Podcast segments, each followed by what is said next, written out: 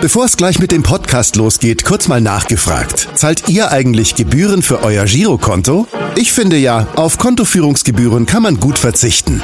Deshalb wird dieser Podcast auch von der Sparda Bank Hamburg präsentiert. Dort gibt's nämlich das kostenlose Gehaltskonto für 0 Euro. Mein Tipp? Jetzt mit nur wenigen Klicks online oder in der Filiale zur Sparda Bank Hamburg wechseln und Gebühren sparen. Und nun geht's los mit dem Podcast. Präsentiert von der Sparda Bank Hamburg. HSV, wir reden weiter. Der tägliche Abendblatt-Podcast in Corona-Zeiten rund um den Hamburger Sportverein. Es ist Donnerstag, der 26. März und auch heute melden wir uns mit unserem täglichen Abendblatt Telefon-Podcast. Mein Name ist Henrik Jakobs und ich begrüße zum einen meinen Sportchef Alexander Laux. Moin, moin. Moin, Henrik. Und zum anderen begrüßen wir heute einen Mann, der sich sowohl im deutschen Fußball, bei der DFL, aber auch beim HSV allerbestens auskennt. Herzlich willkommen der frühere DFL-Geschäftsführer und ehemalige HSV-Vorstandsvorsitzende Heribert Bruchhagen. Ja, ich grüße Sie recht herzlich. Äh, ja, Herr Bruchhagen, äh, schön, äh, vielen Dank, dass Sie sich Zeit genommen haben. Wie geht's Ihnen denn? Was machen Sie gerade? Hase ja, wahrscheinlich, nehme ich mal an. Ja, ich bin natürlich, halte mich natürlich an die offizielle Order der Bundesregierung als braver Bürger und ich lese Zeitungen und ich sitze zu Hause und äh, jogge einmal am Tag eine Stunde und verfolge auch in den Medien, äh, was sich auf der Welt tut. Aber mehr kann ich auch nicht tun. Ja. Auch, auch in, häuslicher, in häuslicher Arbeit bin ich eingebunden. Also von daher äh, habe ich auch zum Teil Neuland betreten. Ja, Sie leben ja in Hasewinkel bei Gütersloh. Der HSV kennt diesen Ort sehr gut. Es war regelmäßiger Gast in der Klosterpforte, wo Sie auch gerne Golf spielen. Das fanden ja. Sie wahrscheinlich äh, extrem gerade, oder? Ja, nee, Golfspielen, ist nicht möglich und äh, deshalb, ja, ich hoffe, dass wenn, äh, man ist ja guter Hoffnung, dass wenn das äh, Frühjahr kommt und wenn die eigentliche Golfspielzeit kommt, äh, dass bis dahin es wieder äh, erlaubt ist. Aber wer weiß das schon. Mhm. Also man kann schon sagen, auch Ihr persönliches Leben hat sich jetzt schon radikal verändert, wie, wie bei ja. allen anderen auch, ne? Ja, selbstverständlich. Denn ich habe ja auch, auch eine Tätigkeit äh, bei Sky und ich habe die Bundesliga auch insgesamt in Schalke äh, und in Frankfurt äh, verfolgt. Also das, es gibt, gibt einen grundlegenden Wandel im, im Tagesablauf, aber so what? Äh, wir müssen uns den Dingen stellen. Ja, einen grundlegenden Wandel gibt es ja auf jeden Fall auch im Fußballgeschäft. Uli Hoeneß hat heute im Kicker-Interview gesagt, dass eine neue Fußballwelt, dass es eine neue Fußballwelt geben wird. Stimmen Sie ihm dazu? Das ist schwer zu sagen. Ja, der Uli hat auch schon viele Prognosen äh, gegeben, die sich nicht bewahrheitet haben, im, denn ich habe ihn ja 30 Jahre begleiten dürfen. Äh, das ist äh, schwierig zu sagen. Sicherlich, äh, da bin ich mir sicher, werden wir eine Rezession erfahren und innerhalb dieser Rezession wird auch der Fußball äh, betroffen sein und es werden die schwindelerregenden Summen, die sich zum Letz zuletzt auch äh, ja geradezu grotesk dargestellt haben, die werden erstmal einen Rückgang erfahren. Wie das in, auf der Zeitschiene in zehn Jahren aussieht, äh, bei diesem Verdrängungswettbewerb Fußball, äh, der ja wirklich getrieben wird durch äh, Erwartungshaltung in der Öffentlichkeit, durch Erwartungshaltung im Vereinsumfeld, äh, das macht das immer wieder schwer, äh, sich diesem Konkurrenzkampf zu entziehen. Und da befürchte ich, da wird dann nach einer gewissen Zeit dann auch wieder dieses Treiben und Jagen einsetzen. Mhm. Das ähm, Präsidium der Deutschen Fußballliga hat ja äh, bekanntlich am Dienstag empfohlen, den Spielbetrieb bis Ende April äh, ruhen zu lassen. Äh, Sie waren ja nun auch einige Zeit bei der DFL. Ähm, es ist ja nicht zu erwarten, äh, dass dann die Versammlung, die Video in der Videokonferenz da eine andere Entscheidung gefällt wird, oder? Nein, auf gar keinen Fall. Und auch die die deutsche Fußballliga äh, wird sich am Ende auch dem Votum äh, der Politik äh, anschließen müssen. nicht und es wird sicherlich dieses Verschieben bis Ende April, wenn ich richtig informiert bin, wird auf jeden Fall erfolgen. Ansonsten äh, erhoffe ich mir natürlich auch, äh, dass wenn wir in kleinen Schritten wieder zur, äh, zur, zur Realität zurückkehren können und dürfen und die Genehmigungen erteilt werden, dass der Fußball ein bisschen eine Vorreiterrolle übernimmt äh, und eben wahrscheinlich durch Geisterspiele äh, doch auch die Menschen wieder äh, an den Fußball heranführt und dass er eben nach dem Prinzip von Brot und Spiele äh, sicherlich der Fußball und der Sport insgesamt gesehen äh, hier äh, etappenweise äh, möglicherweise eine wichtige Funktion übernehmen kann. Mhm. Sie haben die Geisterspiele angesprochen, die sind ja extrem wichtig für viele Vereine, um überhaupt die Existenz noch zu retten. Ähm, man weiß dann natürlich noch nicht, ob das dann klappt oder ob die Saison nicht doch abgebrochen werden müsste und vielleicht dann ähm, auch Vereine ja in die Insolvenz gehen. Wie, wie sind Ihre Informationen da? Haben Sie, Sie haben ja gute Kontakte, was hören Sie da? Ja, ich kann ich, ich beziehe meine Meinung auch nur äh, aus den Medien und ich habe großes Vertrauen in die Geschäftsführung der Deutschen Fußballliga, in, in Form auch von Christian Seifert. Und es wird sicherlich auch Solidaritätsaktionen geben. Äh, ich muss, muss nicht zwangsläufig äh, Vereinen die Insolvenz drohen, sondern die Vereine werden in einer Übergangsphase äh, Geld benötigen und aber möglicherweise auch das Rad stark zurückdrehen müssen äh, in Form von Spielergehältern, aber auch in Form, ob es immer notwendig ist, drei Masseure zu haben oder zwei Torwarttrainer und all das Ganze, was in den letzten 15, 20 Jahren ja förmlich explodiert ist an Personal um die Lizenzspielermannschaft herum. Du benötigst ja heute schon zwei Busse, um zu Auswärtsspielen zu fahren dass das Ganze mal wieder auf ein realistisches Maß reduziert wird. Und da ist jeder Manager gefordert, äh, gleichzeitig natürlich auch zu berücksichtigen, welche menschlichen Schicksale in der Geschäftsstelle sitzen. Dann haben wir halt eben nur, bevor wir jetzt eine Sekretärin entlassen, dann haben wir eben nur 20 Lizenzspieler äh, und dann geht die Welt auch nicht unter. Also es ist jetzt, die Vereine müssen jetzt Managementleistungen zeigen, Managementqualitäten zeigen, dass sie dass äh, sich zurückentwickelnde Etats, dass sie auch damit umgehen können und dass es nicht zwangsläufig in einer äh, Insolvenz mündet. Ähm, es geht ja nicht äh, jetzt dabei nur darum, die laufende Saison einigermaßen irgendwie zu Ende führen zu können, sondern auch um die um die Medienrechte, um die Ausschreibung, die ja jetzt auch nach hinten verschoben wurden. Kann man das jetzt in der jetzigen Phase überhaupt noch äh, erfolgreich ähm, äh, zustande bringen?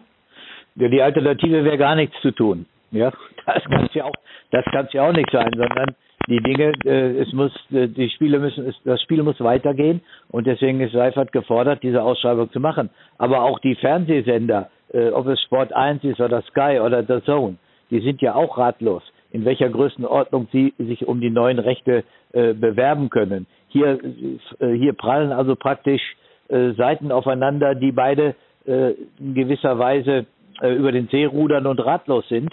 Und äh, das ist sehr, sehr schwierig und sehr äh, diffizil.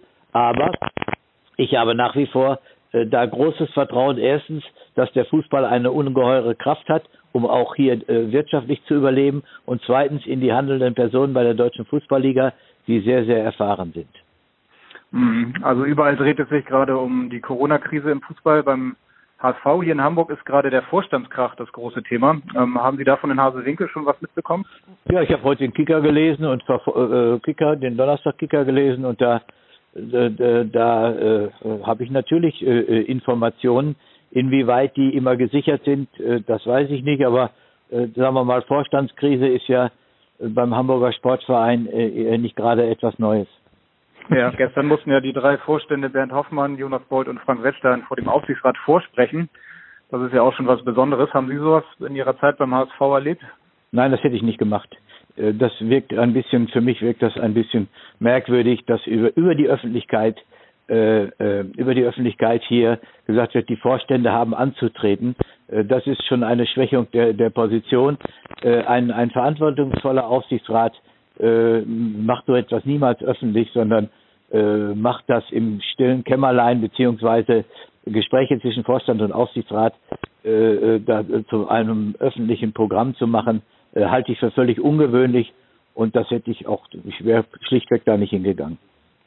Sie waren ja auch äh, viele Jahre auch bei Eintracht Frankfurt im Vorstand. Und mhm. da gab es ja durchaus auch einige äh, Menschen, die nicht ganz so wohlgesonnen waren. Hier ist es ja nur ein extremerer Fall jetzt so aus Ihrer Erfahrung, ähm, kann so, eine, so ein Misstrauensverhältnis auf Dauer funktionieren? Ähm, das, das, kann ich, das kann ich überhaupt nicht beurteilen, aber das Problem des HSV ist eben die Qualität der Mannschaft. Mit diesem Problem hatte ich auch schon zu kämpfen. Und machen wir uns nichts vor, die handelnden Personen, ich kenne doch Jonas Bolt, äh, der, der ist qualifiziert, ich kenne Dieter Hecking, ein großartiger Trainer, äh, äh, aber alle, das waren die anderen, die Vorgänger auch, das war Giesdoll auch oder wer auch immer, äh, die Qualität, es muss einfach erreicht werden, und das traue ich äh, Dieter Hecking zu und, und Jonas Bold, es muss erreicht werden, dass sie eine bessere Mannschaft haben. Und dann stellen sich auch die Probleme zwischen Vorstand und Aufsichtsrat, äh, minimieren sich dann Und das Hauptproblem ist einfach beim HSV und das schon seit Jahren, dass, die, dass es nicht gelingt, eine richtig eine Mannschaft von Qualität zusammenzustellen. Und da sind wir, ich eingeschlossen, die handelnden Personen haben eben äh, unterm Strich dann eben nicht gut genug gearbeitet. Und als ich entlassen wurde von äh, Bernd Hoffmann, äh, da hat er mir auch im persönlichen Gespräch gesagt, äh, dass äh, er im Prinzip er mir nichts vorzuwerfen hat, aber dass wenn die Ergebnisse nicht stimmen, äh, eben beim HSV die Köpfe ausgetauscht werden. Und daran hat sich bis heute nichts geändert. Kriegen Sie da einen ja. Groll noch gegen Bernd Hoffmann? Noch, was ist, ist doch der Bernd Hoffmann war damals äh, Aufsichtsratsvorsitzender und hat den Beschluss des Aufsichtsrats als Vorsitzender umgesetzt. Das ist halt eben so. Also da mhm. bin ich ganz emotionslos. Bernd Hoffmann war ja zu der Zeit selbst noch im Aufsichtsrat. Jetzt äh, ist der Vorstandsvorsitzender und am Sonnabend wird der Aufsichtsrat sich nochmal treffen und dann auch eine Entscheidung über den Vorstand treffen. Ähm, glauben Sie, dass es jetzt auch wieder einen Vorstand oder möglicherweise sogar zwei erwischen könnte? Das kann ich überhaupt nicht einschätzen. Das will ich auch nicht einschätzen. Ich kenne auch den aus dem Aufsichtsrat. Ich hatte zu äh, ich hatte in, innerhalb diesem jetzigen Aufsichtsrat, ich kenne die handelnden Personen nur oberflächlich mit Michael Krall, der zu meiner Zeit Aufsichtsratsvorsitzender war und durch Bernd Hoffmann abgelöst wurde. Äh, mit dem hatte ich innerhalb kürzester Zeit ein großes Vertrauensverhältnis entwickelt.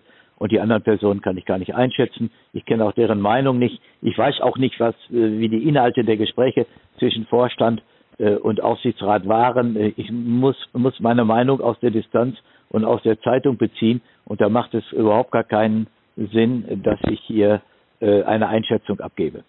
Mhm. Trotzdem haben Sie ja auch ähm, zumindest, ja, Sie selbst glaube ich ja keinen Kontakt, aber Sie haben ja die Erfahrung auch mit Klaus-Michael Kühne gemacht, der äh, auch äh, ein, zwei Äußerungen auch getätigt hat und damit auch äh, ganz schön Druck äh, erzeugt hat. Er wünscht sich personelle Veränderungen, Marcel Jansen im Vorstand. Was glauben Sie, welche, welchen Einfluss haben solche Aussagen innerhalb des HSV? Also ich kann das nicht, ist schwer zu beurteilen. Also diese Ein äh, ich musste ja auch oft äh, mit Einschätzung von Herrn Kühne leben in der Öffentlichkeit, dass er sagt, ich sei ein, äh, äh, so wie hieß die Formulierung damals, ich sei eine Zwischenlösung oder eine kurzfristige Lösung und dergleichen mehr. Ich kann das nicht beurteilen. Ich selbst hatte mit Herrn Kühne keinen Kontakt. Äh, die ganze Kommunikation äh, innerhalb des HSV oblag Frank Wettstein, dem, damaligen Finanzvorstand. Und äh, ich kann also überhaupt nichts dazu sagen. Diese Äußerung von Herrn Kühne die hat er ja gegenüber dem Zeitmagazin, glaube ich, gemacht. Ja. Und die öffentlich ist oder so, die halte ich natürlich nicht für glücklich. Hm. Vielleicht nochmal kurz zum Aufsichtsrat. Ähm, Sie haben ja, Sie haben gesagt, Sie kann, kennen jetzt nicht alle, obwohl der Aufsichtsrat fast noch derselbe ist. Der Aufsichtsratschef Max Arnold Köttgen war ja auch dabei, als die dann freigestellt wurden. Ja, aber da habe ich ihn zum Sie seine Rolle. Ja, da habe ich ihn zum ersten Mal gesehen. Kann ich überhaupt nicht einschätzen. Ich habe Herrn Köttgen äh, äh, zum ersten Mal gesehen an dem Tag, an dem äh, er mit Herrn Hoffmann, die beiden in meinem Büro waren und äh, mich freigestellt haben. Also da kann ich überhaupt nichts dazu sagen. Wie gesagt, ich hatte, äh, ich hatte geglaubt äh, oder ich war mir sicher mit Michael Krall äh, äh ein, ein sehr gutes, äh, zu, die, die Woche der Zusammenarbeit war, war, war sehr, sehr vertrauensvoll und alles andere kann ich nicht bewerten. Hm. Es ist ja häufig so, dass dann irgendwie, dass dann auch kritisiert wird, wenn Experten von außen schlaue Sprüche geben und so weiter. Das will ich natürlich nicht jetzt von Ihnen einfordern. Aber haben Sie vielleicht einen gut gemeinten Rat? Was, was könnte der HSV jetzt machen? Hätten Sie da eine Idee? Also, ich bin zu weit weg, um hier einen ein Rat zu erteilen oder so. Äh, äh, ich kann nur sagen, weil ich eben auch sehr, sehr eng äh, mit Dieter Hecking bin, dass ich nur als einzige Aussage machen kann, dass der HSV einen guten und richtigen Trainer hat und dass ich Dieter Hecking zutraue, dass er sportlich die Wende sportlich die Wende schafft. Mehr kann ich nicht dazu sagen. Ja, dann äh, würde ich sagen, ist für den Moment auch alles gesagt. Dieter Hecking wird das mit Sicherheit genauso verfolgen wie wir auch, wie das dann weitergeht. Auch im Fußball insgesamt. Herr Bruchhagen, erstmal vielen Dank, dass Sie sich Zeit genommen haben und äh, ja, die besten Grüße nach Hasewinkel. Ja, das ist nett und alles Gute auch nach Hamburg. Genau, und Sie ja. wissen ja noch, in Hamburg sagt man Tschüss und bei uns heißt ja. das auf Wiederhören. Bleiben Sie gesund. Ja, das wünsche ich Ihnen auch. Alles, alles Gute. Weitere Podcasts vom Hamburger Abendblatt finden Sie auf abendblatt.de slash podcast.